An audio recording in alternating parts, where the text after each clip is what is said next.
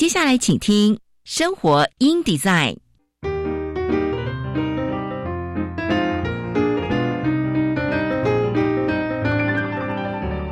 美好早晨，来一段爱智之旅吧。漫步在社会的街角，开启我们与自己的对话。穿梭在文化的回廊，重拾我们与土地的羁绊。生活 in Design 为理想生活提案，设计所有幸福的可能。周一到周五早上九点到十点，我是佳妮，欢迎收听《生活 in Design》。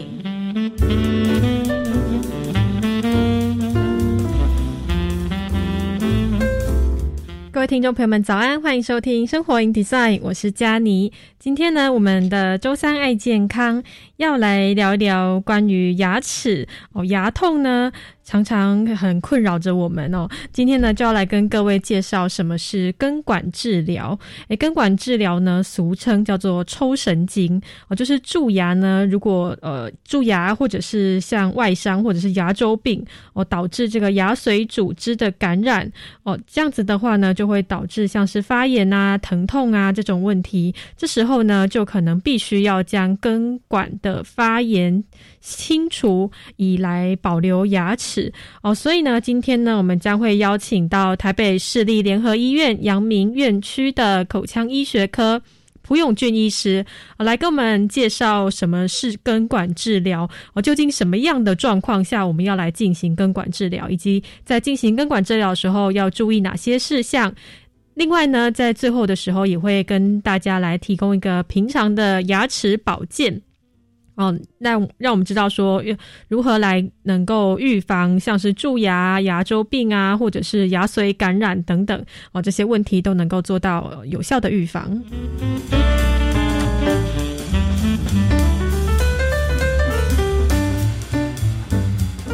那今天的节目上半段呢，我们谁是假消息的单元一样要来谈谈关于疫情哦相关的这个讯息。最近呢，因为呃这个死亡人数不断的攀升哦，所以大家就会很担心哦关于这个血氧浓度的问题哦，以及快乐缺氧哦这样子的问题，可能在这个新冠疫情、新冠肺炎的状况下会容易发生的问题哦。所以今天呢，这讯息呢都是关于我们的血氧机以及快乐缺氧。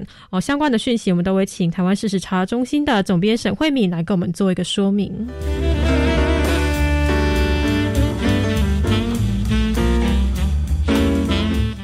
那今天我们的天气哦，因为封面呢已经北移离开台湾，所以天气回到稳定的状态，各地多是多云到见可见阳光哦。西半部会少部分地区还是会有局部短暂阵雨，那各地午后呢可能也会有局部的短暂雷阵雨。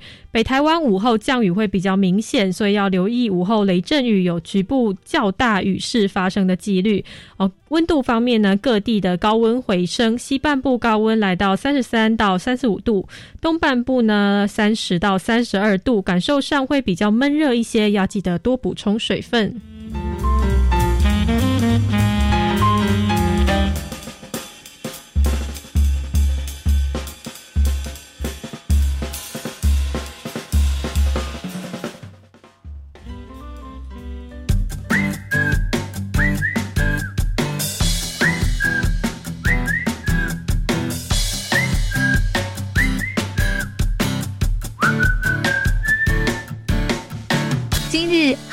话题。今天的今日汉话题呢，跟各位分享领先牙医诊所的罗世杰医师哦谈的关于我们的这个牙痛的问题哦，常常会有病人跟医师说，哎，牙齿好痛，赶快帮我抽神经。但是呢，其实抽神经把神经抽掉，并不见得一定是最好的方法哦。蛀牙这个问题呢，大家觉得稀松平常，牙齿不舒服，大家第一时间想到就是哎，可能蛀牙了哦。但是其实造成牙齿痛的成因有很多，也有可逆。的跟不可逆的蛀牙哦，那有些人呢也是会分不清楚，诶，蛀牙跟牙周病这两者的疼痛有什么不同？哦，以下呢就会跟大家分享几个简单的方法来判别。哦，第一个部分呢是关于可逆的蛀牙跟不可逆的蛀牙。哦，如果在喝热水的时候会觉得牙齿很痛，这有可能是蛀牙已经蛀到牙神经，而且这是不可逆的状况。哦，所以呢，这个治疗方面可能就要找医生来处理，哦，需要来抽神经。那如果呢，只有喝冷水的时候觉得牙齿痛，喝热水的时候不痛，那表示呢，可能已经蛀到牙神经，但是牙齿还是有机会好起来。哦，但是呢，还是要这个找医生治疗哦。丢着不管它还是不会好起来的啊。那第二个部分呢，是关于牙周病的牙痛跟蛀牙的牙痛有什么差别哦？有个简单的方法是，如果在吃东西的时候咬起来的时候会痛。不咬的时候就不痛，而且喝冷水或热水的时候也不会敏感，只有吃东西的时候才会牙痛。那通常是牙周病哦，疼痛呢是源自牙龈发炎感染造成牙周病，所以咬东西的时候会感觉疼痛。那如果是光喝冷水、热水就觉得痛。或者是不吃东西的时候也是持续的痛，那可能就是蛀牙，而且已经蛀到牙神经喽。哦，所以这个特征呢，其实可以初初步的来区别，诶，这到底这个是来自于牙周病还是蛀牙？哦，那这个医师也提醒我们说，蛀牙的形成其实它不是一天造成的，如果平日呢疏于清理跟照顾。乳牙大概经过六个月就能观察到明显的蛀牙，那我们的恒齿呢，要蛀到明显可见的程度，大概需要两到三年的时间哦。所以呢，这个要交给医师啊，透过足够的时间 X 光片的检查，来确定是不是每颗牙齿在危险的状况哦，是不是需要立刻抽神经，或者是诶只要把牙齿补起来就可以了哦。所以呢，最好每半年就要去牙医诊所来定期检查、定期洗牙。并且每天确实做到牙刷、刷牙跟使用牙线哦，这样子的话，要蛀牙其实也就没有这么容易。好，那我们的这个生活问题在到这边，我们先来休息一下，听一首歌。等歌曲结束之后呢，我们就要来到我们的“谁是假消息”的单元，跟各位分享关于哦最新疫情相关的这个讯息的事实澄清。那我们来听这首歌是 S.H.E 带来的，呃，他还是不懂。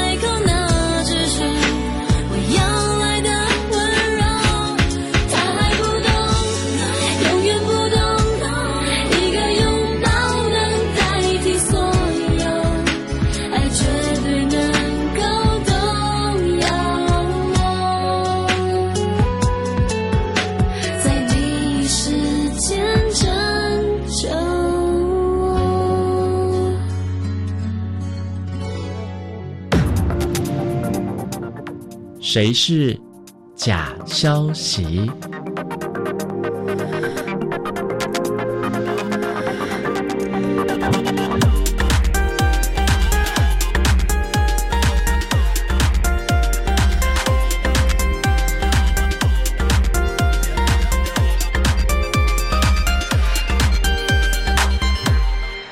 欢迎回到生活 indesign 谁是假消息？今天呢我们一样要来带各位分享哦，关于最新的这个疫情的状况相关的这个讯息，我们来做一个事实的厘清。今天呢，邀请到的是台湾事实查中心的总编审慧敏，来跟我们分享关于呃血氧机以及快乐缺氧哦这两个议题。那我们先请慧敏跟我们打招呼，慧敏你好。是佳妮早安，各位听众早安。啊，慧敏，我们想要先来了解哦，最近呢有呃一个讯息哦，宣称说，诶，有一个可以量血氧浓度的 App 哦，在我们的这个社群平台来热传哦，因为很多人现在想买血氧机买不到，所以有人发明了这个简易的 App，可以来用手机侦测血氧浓度。那请问，关于这个 App 是是真的吗？是哦，我们有查核在网络上流传的一个 App 哦。那慧明，慧明有听到吗？哦，我们的这个网络可能哎出现了不稳定的状况哦。那我们稍等一下，等一下慧敏哦，给我们一些时间，我们来做一个处理，我们再来重新跟慧敏做一个连线哦。稍等一下。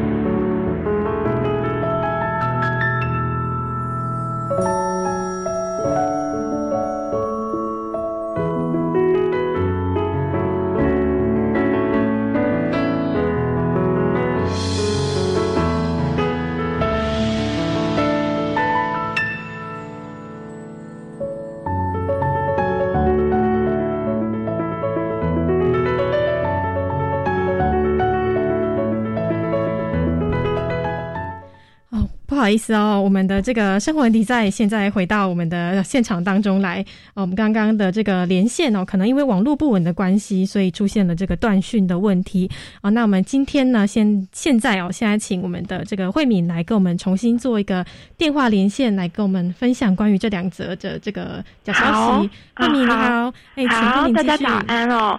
那第一则我们要来分享的是一个手机的 app，那这个 app 呢是号称可以用。来侦测血氧浓度。那我们今天在做这个辟谣的时候，有一个前提哦，我想大家最近都会很紧张，说哦我有没有确诊啦，或者是我要不要呃听说就是 COVID-19 有无症状的情况或者轻症的情况，那我这个情况我要不要自己来测这个血氧浓度哦？那基本上呢，我们要侦测血氧浓度是说，如果你是居家隔离者，或者是你是可能你你已经确诊了，但是你并没有被安排住院，那你就必须要时刻的来监测自己的血氧浓度，大概就是四到六个小时，你可以来测量一次。那现在政府也的确配备给呃在家的确诊者，在家然后居家隔离但还没有接受医护照顾的这样的确诊者，有配备血氧机，那的确是要来侦测。但是如果说我们自己一般民众，我们的呃风险比较低一点，你都。都是在家，那偶尔外出去采购，那基本上都在家的话，基本是如果你是这样子的状况，并不用过度的焦虑，要一直去侦测血氧浓度哦。那但如果你好奇的话，我们可以呃，就是有一些其他的做法来做侦测。那目前我们传言来查核的呢，是手机的一个 App。那这个 app 呢，就在传言里面就说它是一个印度人的发明，那呃很就是精准度很高，让大家来测试一下哦。那这个 app 是我们第一个就是说比较担心的是治安会不会有治安的疑虑哦。那我们经过记者的实测，还有邀请治安专家帮我们检测哦，就是这一款叫做 Care Plus Vitals 这样子的呃 app。它没有在 Android 的系统上面，就是 Google Play 的评价上台，呃上架。那如果没有在平台上架的话，通常就比较会有治安的问题，因为平台你要上架的时候，你要提供许多公司的背景资讯。那基本上有在平台上购买得到，或者能够直接下载。的软体还是比较安全哦。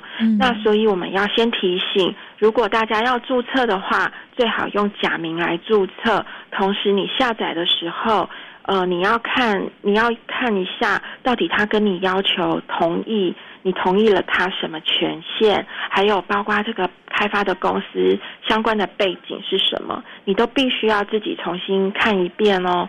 那第二个呢，就是我们来看的是。那我用这个 app 量出来哦，到底它准不准呢？它我要不要相信它哦？因为如果说过低，你会担心就是血氧浓度超过低于九十四，基本上就是缺血氧。那缺血氧的话，就会有呃健康的疑虑哦。那呃。专家是告诉我们说，我们采呃是透过新兴科技媒体中心采访了中山大学资讯工程助理教授徐瑞豪徐老师。那徐老师会告诉我们说，呃，基本上哦，手机的这样子的侦测，因为手机的镜头它没有红外线，它的光源很单一，那你的手指去贴到这个光源会呈现不一样的颜色，然后它是用这样子的呃手指。手指的颜色，呃，解读到的光学的颜色去辨别血液输送的状态。嗯，那用这样子的原理来看的话，它跟一般医疗器材，它是用红外线。红外线比较精准哦，比较能够有精准度。那手机的话就没有这样子的红外线的设计，所以它的精准度就不如医疗器材。所以像这样子手机的 App 或者有的是手表的这个 App 的话，我们就只能作为一种参考值。那。不能把它说啊，我我在手机量到，或者我在呃手表量到，那我的血氧太低了，就过于紧张哦，因为有可能它跟医学器材它的精准度是完全不一样的。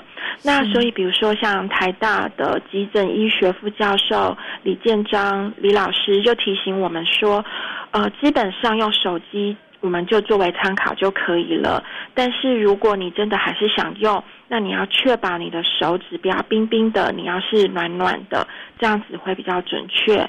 那如果你原来就有一些慢性病哦，比如说贫血啦，然后血管疾病啦，或者是一些糖尿病的病患，你也不太适合用这种手机来测血氧，你测出来也没有很准确。是好，那这是我们这一则题目的查核哦。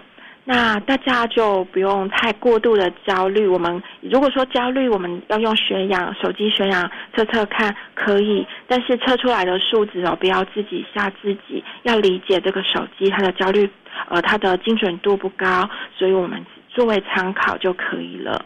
是哦，其实关于这个血氧机的部分，其实是作为一个参考就好了，然后还是要去呃做一个事实的厘清哦，查核才能确定说这个是不是真的是哦有准确度的哦。那这个呃，因为时间的关系哦，真的是我们还有一则是关于这个快乐缺氧哦，是提到说快乐缺氧的话，要不断的深呼吸才能维持血氧度。关于这则讯息，我们可不可以请慧敏呃比较简单的来跟我们呃说明一下这个？网传的这个留言是不是真的？好，那关于快乐缺氧，我们最近真的很关心，所以刚刚提到的，如果你是居家隔离者，还有你是呃，就是已经是轻症，然后还没有接受医院的照顾，你就必须要接受血氧的监测。那监测的时候呢，除了血氧浓度九十四以下是一个指标之外，你同时可以观察自己的呼吸。如果你的呼吸呢，一分钟。超过了三十次，那就表示你的呼吸很急。那呼吸很急的状态，其实是你的身体有可能是在缺氧。那所谓快乐缺氧，就是说，呃，你身体的氧气已经很低了，二氧化碳就来不及上升去通知你的大脑，但是你的确氧气很低，那你的大脑没有意识到缺氧。那但是其实身体就是一个很严重的状态哦，因为我们的身体不能够缺氧。那所以在这个新冠肺炎的患者里面，的确会看得到快乐缺氧这样子的现象。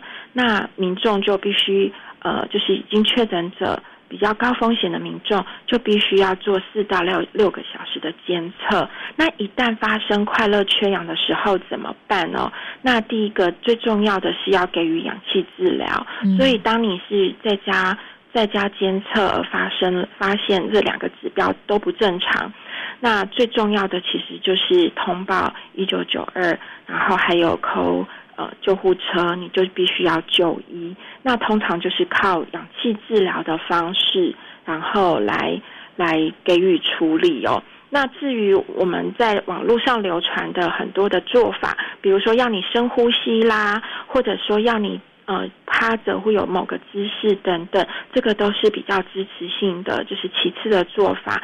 那一般间专家也不建议你在家里已经有这些危急的指标，还在做深呼吸，因为这都不能够缓解快乐缺氧的状态。嗯，好，那这个是今天我们分享的查核报告。嗯，是非常的谢谢慧敏哦，来跟我们分享关于这个血氧机以及快乐缺氧哦相关的讯息，都帮我们做一个查核，也了解。说，哎，这个实际上遇到这个状况的话，我们应该要怎么办？哦，观察自己的呼吸，每分钟如果超过三十次的话，其实就还是要尽速通报一九二二，或者是叫救护车来就医。哦，那关于今天的这个谁是假消息，感谢慧敏来跟我们做一个分享哦，谢谢慧敏。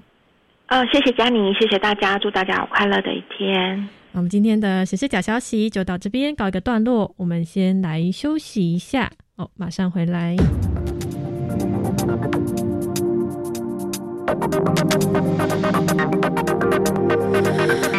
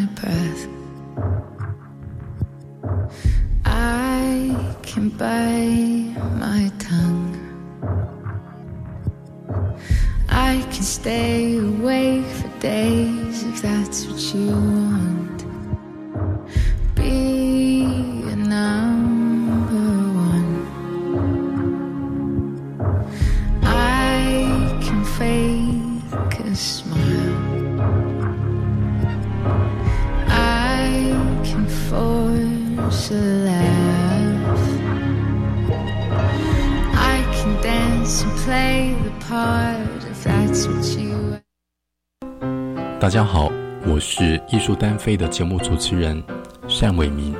疫情期间，大家辛苦了。除了配合各项防疫措施，也要注意身心灵的健康。宅在家的时候，欢迎各位在每周三的上午十点零五分收听《艺术单飞》，听我说一说西方艺术的脉络和艺术家的人生故事。疫情期间啊，同学在家上课，原本对老师来说也真是一大考验啊。是啊，我们老师最常遇到的就是教学视讯软体、线上教学技巧以及线上教学资源这三大难题了。没关系，老师们现在可加入脸书台湾线上同步教学社群，依照主题查询辅助资源或寻找咨询协助。另外还有教育部线上教学便利包以及 Delta MOOCs 台达摩克师 YouTube 频道。以上广告由教育部提供。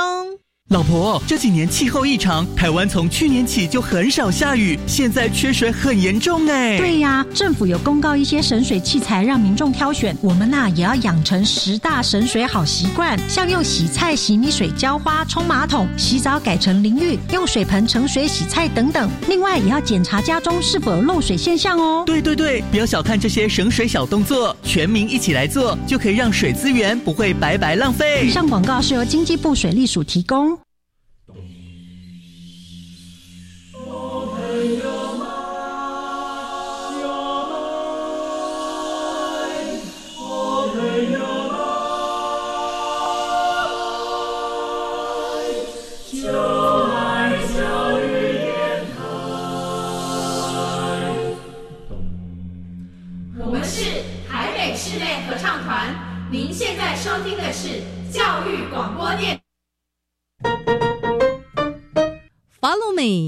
Go bilingual，双语教学花露米。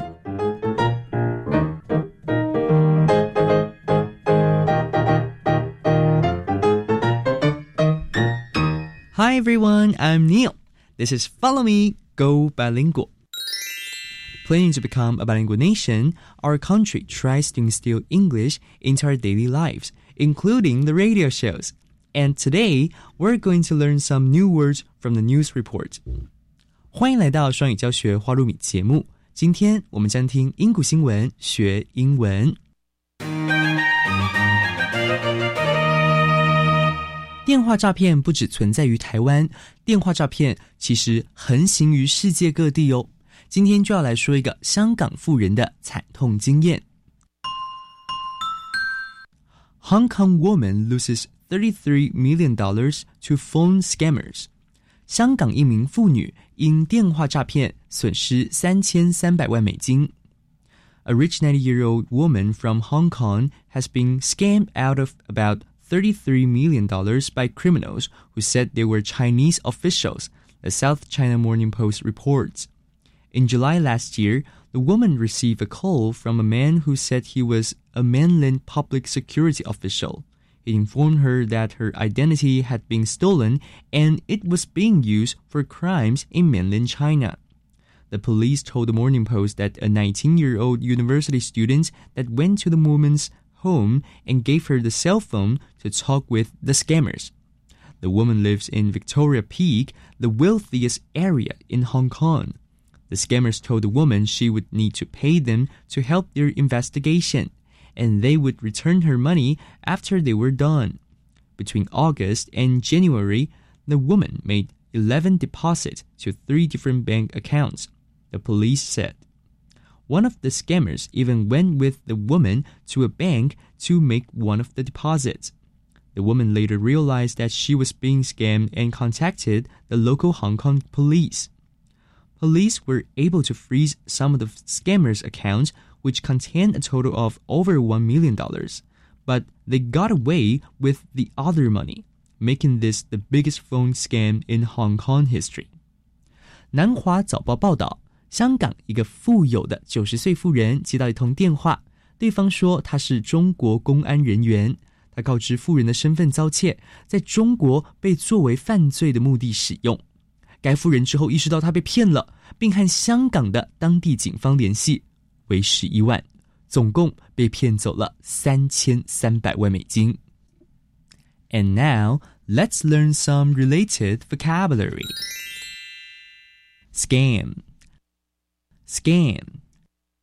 To trick someone in order to get something from them, especially money. 欺诈,诈骗. For example, she was scammed by a man who said he was collecting money for charity. 她被一名声称替慈善机构募款的男人给诈骗。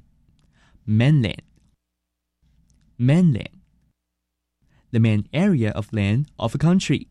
大陆本土。For example, I have only been to mainland Greece, but not the islands. 我只去过希腊大陆，但没有去岛屿。Deposit, deposit an amount of money paid as part of larger payment, money that is paid into a bank account. 保证金、押金、定金、存款。For example, I need to make a deposit at the bank this afternoon before it closes.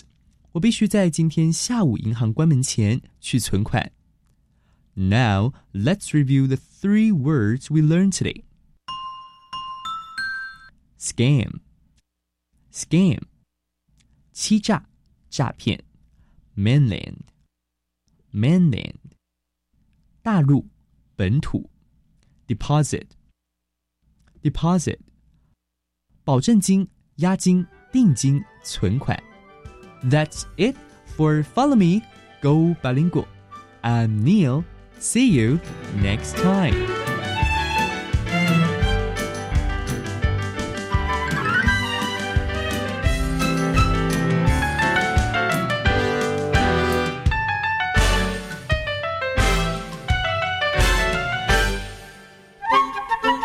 周三爱健康。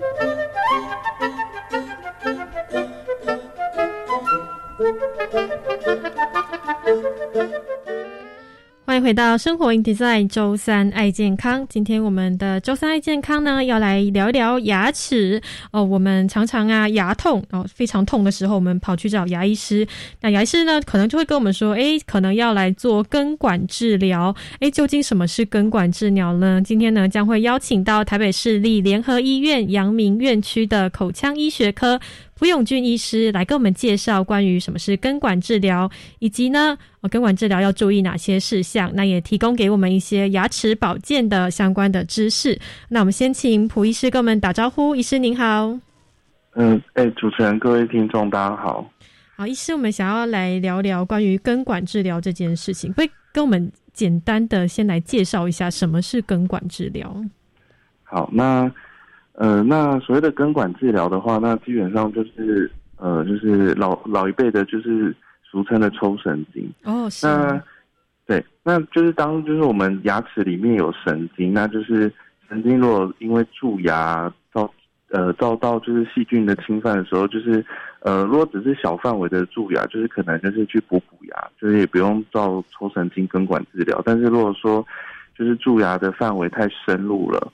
导致我们的牙髓腔里面的组织有发炎，或者是其他的外力造成伤害的话，嗯，那有可能会造成我们的牙髓组织的发炎或坏死。那这个时候，我们的牙齿就需要接受根管治疗。嗯，是哦，所以这个根管治疗基本上大部分原因都是因为蛀牙，所以需要做这件事情，是吗？呃。大部分的话，比较常见的话，大概就是蛀牙。那当然有时候是因为外力撞击造成一些牙齿的断裂，那有可能会造成我们的牙髓腔暴露出来，那也会造成细菌的一个感染，那会造成神经的一个发炎坏死。那这个时候也有可能也会需要做根管治疗。嗯，是哦，了解。就等于是说，如果蛀牙哦蛀的太太深，已经蛀到神经牙髓神经的那个周围的话。就会比较呃危比较严重，比较危险。这个时候就会需要做到根管治疗。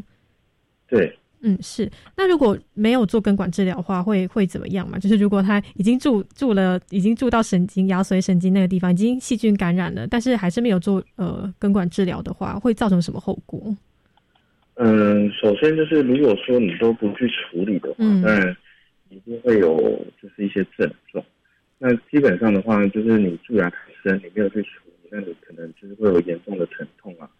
吃冰的、吃热的都会非常的疼痛，然后会持续很久，或者是半夜睡觉睡到会痛醒这样子。哦，那或者是说，呃，牙齿周围的牙龈就是可能会长一个小脓包啊，然后就是会觉得会不舒服。嗯，对。哦，所以基本上最最很严重的一个，基本我们会面临到的一个问题就是会非常的痛。呃，基本上呃，因为它。神经一旦发炎的话，它 它是一个渐进式的啦。那它基本上它就是会先发炎，那发炎的话就是呃会是有症状，也有可能是没有症状的。那它神经到最后它就是走向一个死亡，就是坏死的一个阶段。那一旦神经坏死的话，就是你可能不会感受到疼痛不舒服，但是可能就是可能会。会发现，哎，怎么牙齿周围就是牙龈的部分会有长牙包？嗯，那有时候如果你的免疫力比较差的话，它的那个牙包有可能会肿的会比较变得比较严重。那更严重的情况下，有可能会造成丰富性组织炎这样。哦，是了解。哦，所以等于说它是一个渐进式，就可能呃，如果一开始呃这个神经哦感染的话，它是感受得到疼痛，这时候可能会有牙痛状。但是如果已经完全的坏死的话，其实这个时候就已经不会痛了。是没错，嗯，是，但是这个这个问题可能就更大，就它可能会造成整个这个呃长长牙包啊，或者是其他的这个感染，就会导致最后的这种蜂窝性的组织炎哦。那这时候其实就已经哎飞到到了另外一个阶段了哦，所以这就是为什么之所以呃会需要来做根管治疗的原因。对，是没错哦，所以。我们这个，我刚刚这个蒲医师跟我们介绍了我为什么要来做根管治疗，什么是根管治疗。那接下来就要请医师来跟我们分享说，所以实际上在做根管治疗的时候是如何来来做做这样子的一个治疗的？呃，基本上，呃，根管治疗抽神经的话，它其实，呃，因为我们牙齿只小小一颗嘛，那它其实里面神经的部分，但就是又会更细小，嗯，更复杂。那我们整个治疗的步骤，其实就是我们要把整个里面发炎或者坏死的那些神经组织给清干净。嗯，然后清干净之后，我们就是要把它里面的原本神经走的那些路径，就是可能再稍微再扩大，然后清创，然后最后我们就是因为神经把它给清掉之后，它里面的空间就是空的嘛。嗯，我们就是会再做一些。呃，材料的一个充填，这样子就是主要就是避免就是细菌再度的感染这样子。嗯，是哦，所以是等于就是先把神经抽掉之后，会材料的充填。那这样子的话，这颗牙齿还是可以使用的吗？呃，牙齿的话当然是可以使用的，但是在做完根管治疗之后啊，因为通常会做抽神经根管治疗，就是。大部分的原因都是因为蛀牙蛀的比较严重，那所以代表牙齿本身的结构缺损，就是已经范围比较大了。所以有时候在做完抽神经根管治疗完之后，牙医师可能通常都会建议，呃，如果齿质结构真的非常的不完整，状况比较差，有可能会需要打一个牙钉，然后上面再用整个牙套，就是牙冠把它整个包覆起来。是是，所以等于是说，哎。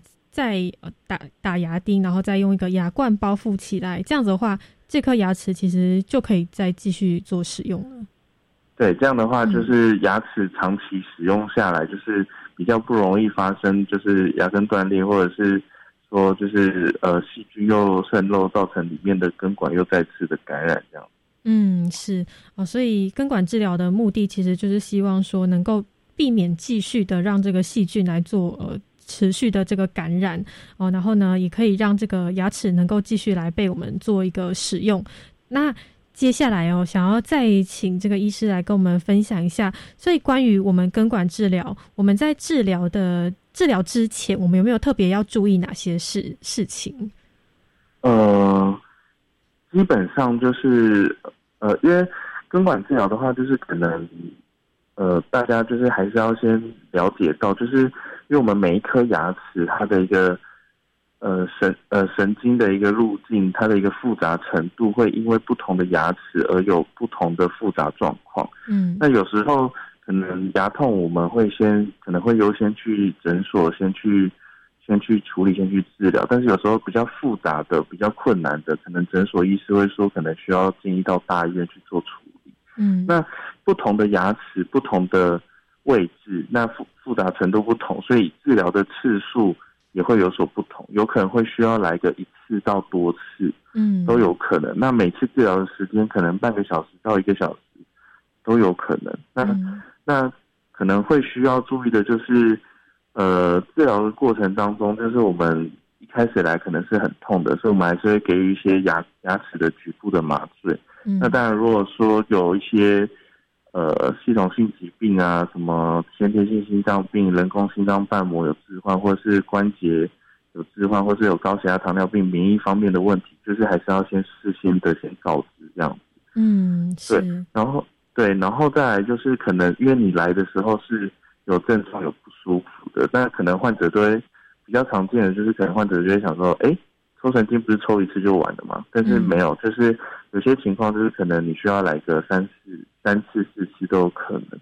然后再来就是你可能第一次来了，那可能每一次根管治疗完之后，术后还是可能会有头一两天会有稍微有一点点疼痛和肿胀不舒服的感觉是正常的。是，对，就是可能患者会想说，哎，我不是来治疗了啊，治疗完怎么回去还是会有点痛痛的？但是它其实，因为我们在治疗的过程当中，就是，呃，因为神经其实说实在的，一般就是肉眼其实是没有办法看得那么的仔细，因为它非常的细小嘛。嗯，对，所以有时候可能，呃，就是神经最底下牙根的地方、最底部的地方，它可能还是有一些残余的啊，所以可能回去的时候，可能头一两天它还是会有一点不舒服，是正常的。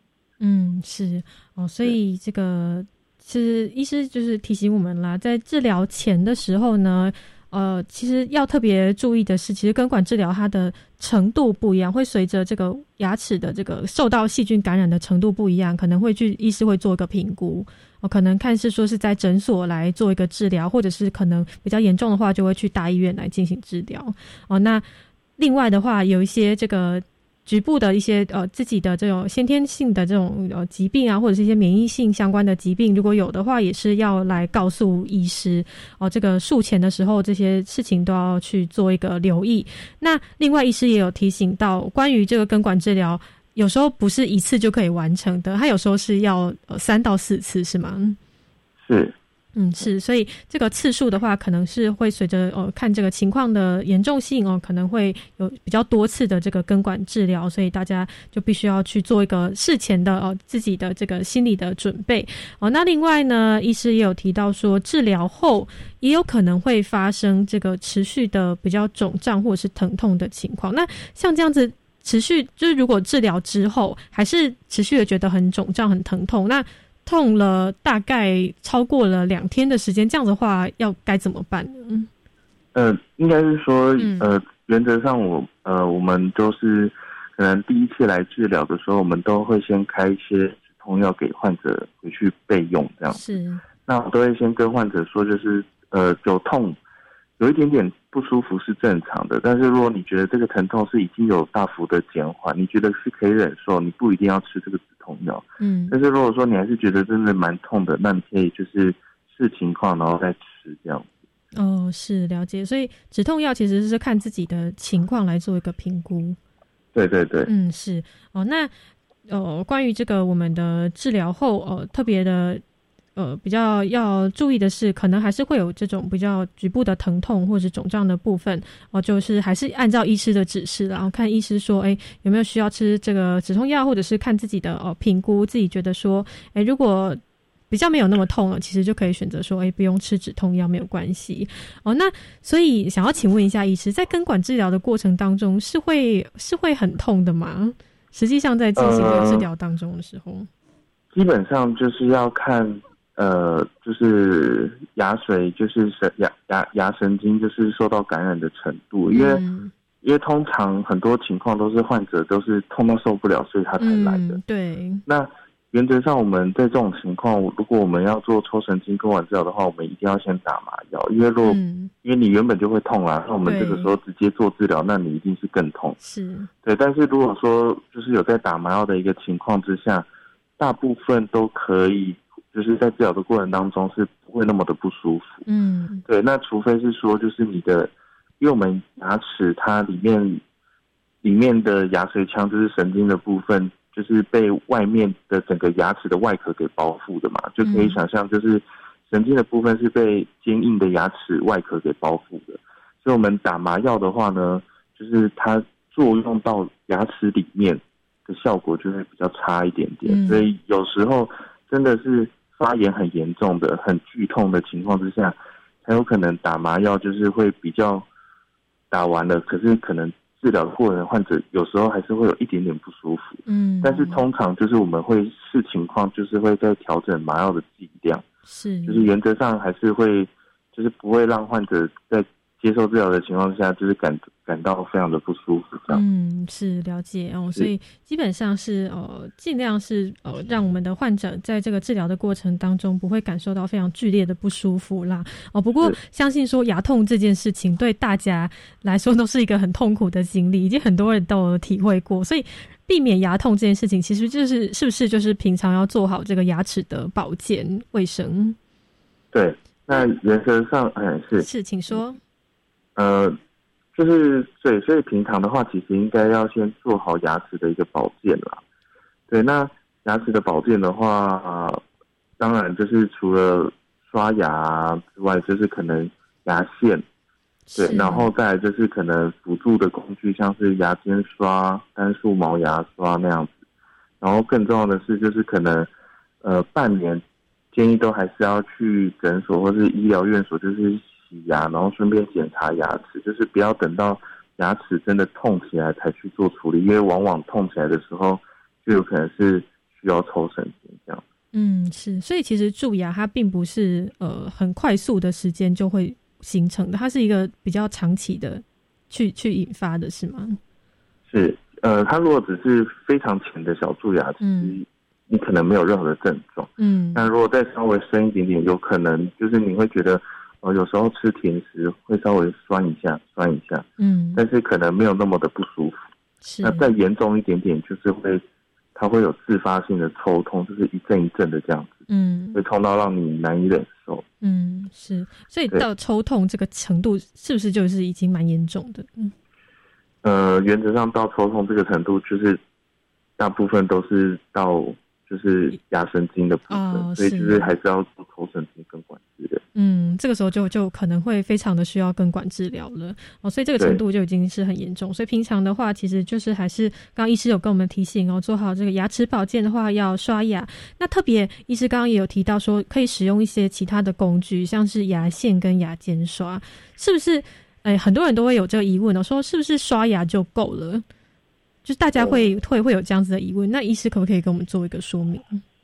嗯，OK，那刷牙的话，基本上，呃，首先就是也要有正确的刷牙方式啊。嗯那这边还是跟大家提醒一下，那正确的刷牙方式的话，我们这边比较建议就是可以采用呃背式刷牙法，就是我们可能牙刷的刷毛的部分要就是不是平平的，而是要有一个斜斜的四十五度，就是要放在我们的牙齿跟我们牙龈交界的地方。嗯，是，对，然后刷完之后，因为我们牙刷基本上就是刷完之后，重点为什么要用牙线？因为牙线的话，主要在于齿缝中间的清洁。嗯那因为两颗牙齿中间齿缝有些齿缝它可能非常的紧密，那可能用牙刷的话，它的效果就还是有限。那有有些情况就是蛮常看到，就是可能患者他蛀牙是从两颗牙齿中间齿缝的地方蛀进去，所以那种就是可能就是他平常比较没有在用牙线这样。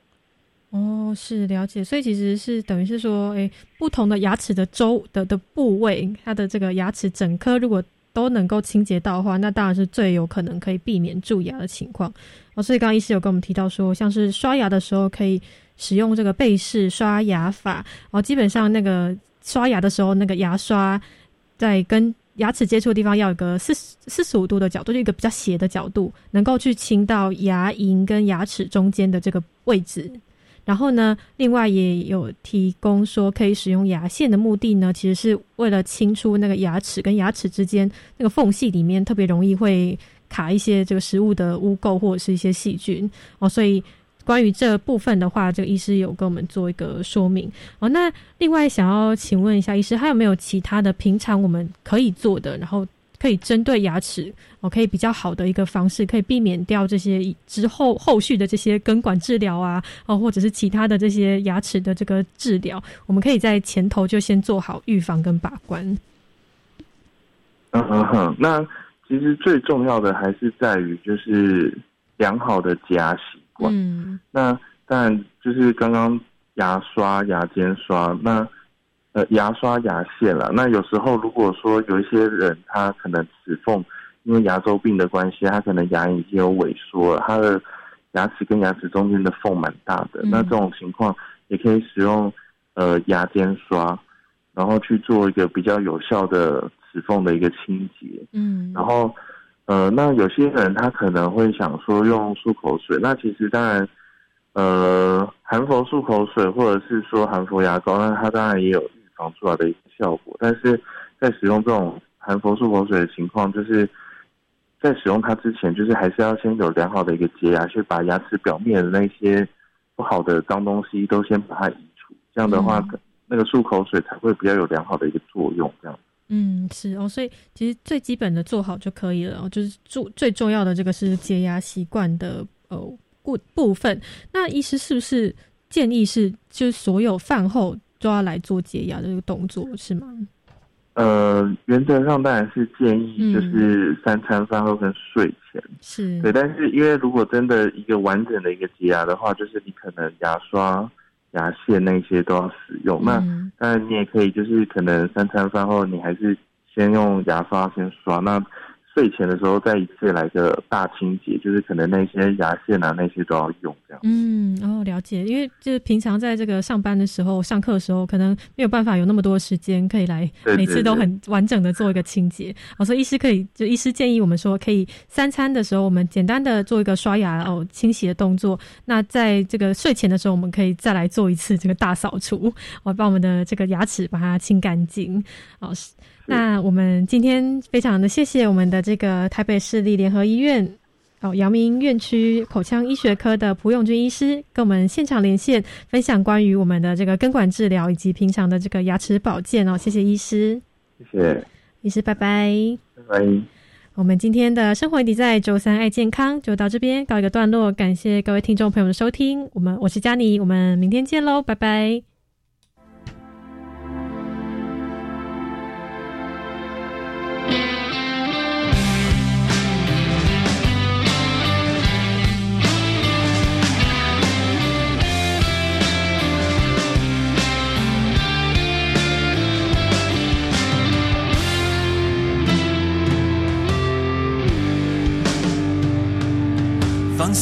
肆的尽情挥霍，那一年换的东风，你和我站上全世界的最快乐的巅峰，等着雨停的午后，你希望此刻永久，而现在永久就是永久的牢笼，让我一直在等候，等待后面是等待。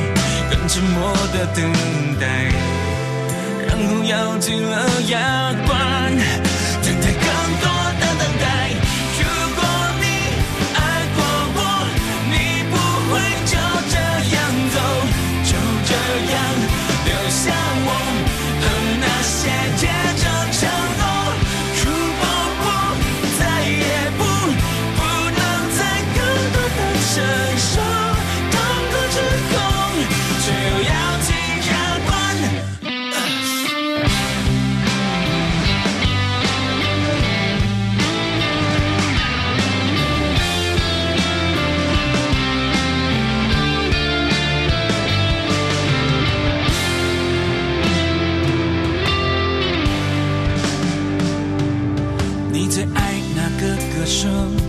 最爱吃什么火锅？